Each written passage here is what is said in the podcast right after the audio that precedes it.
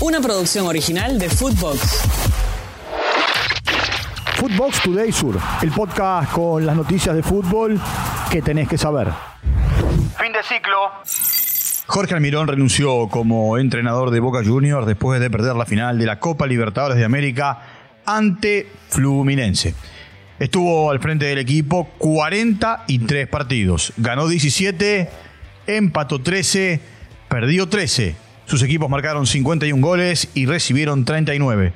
Obtuvo un 49% de efectividad.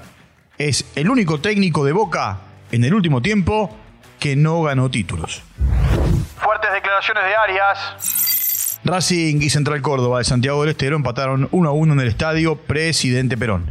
La academia se ubica en el lugar eh, número 4 del grupo B con 18 unidades y en zona de clasificación, mientras que el ferroviario es el único puntero del grupo con 19 unidades. Escuchemos al arquero y capitán de Racing.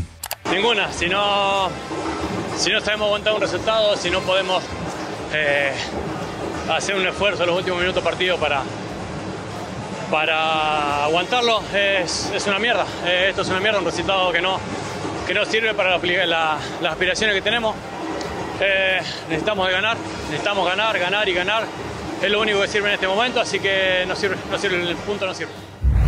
Empate en Liniers. Vélez y Talleres igualaron 1 a 1 en el estadio José Amalfitani. Un golazo de Rodrigo Garro para los cordobeses.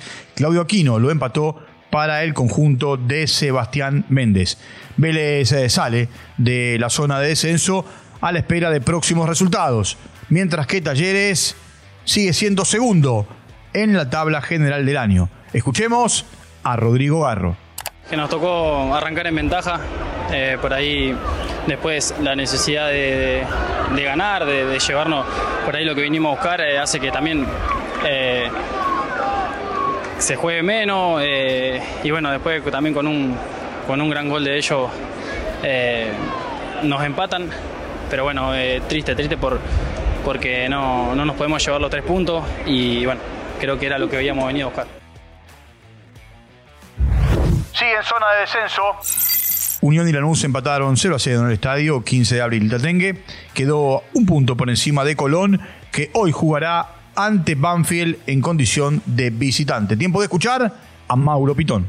La verdad que muy importante el esfuerzo que hicimos, fue un partido muy intenso, eh, donde creo que trabajamos bien durante los 90 minutos y bueno, ellos por ahí con jerarquía se encontraron con, con un 1 a 0 que, que no sé si era justo y después seguimos yéndolo a buscar como hicimos durante la mayor parte del partido y nos llevamos un punto que, que por ir perdiendo en esta cancha que es muy difícil contra un gran rival, eh, es muy valioso.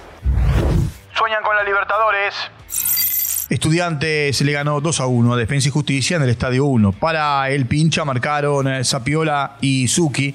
Cardona de penal descontó para el conjunto de Florencio Varela. Estudiantes está en zona de Sudamericana, mientras que Defensa y Justicia hoy es cuarto y se mete en zona de Copa Libertadores. Triunfazo de Sarmiento.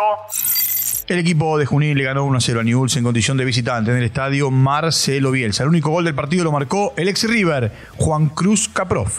Newell's sigue fuera de la zona de clasificación eh, a los cuartos de final, mientras que Sarmiento respira y sale de la zona de descenso directo.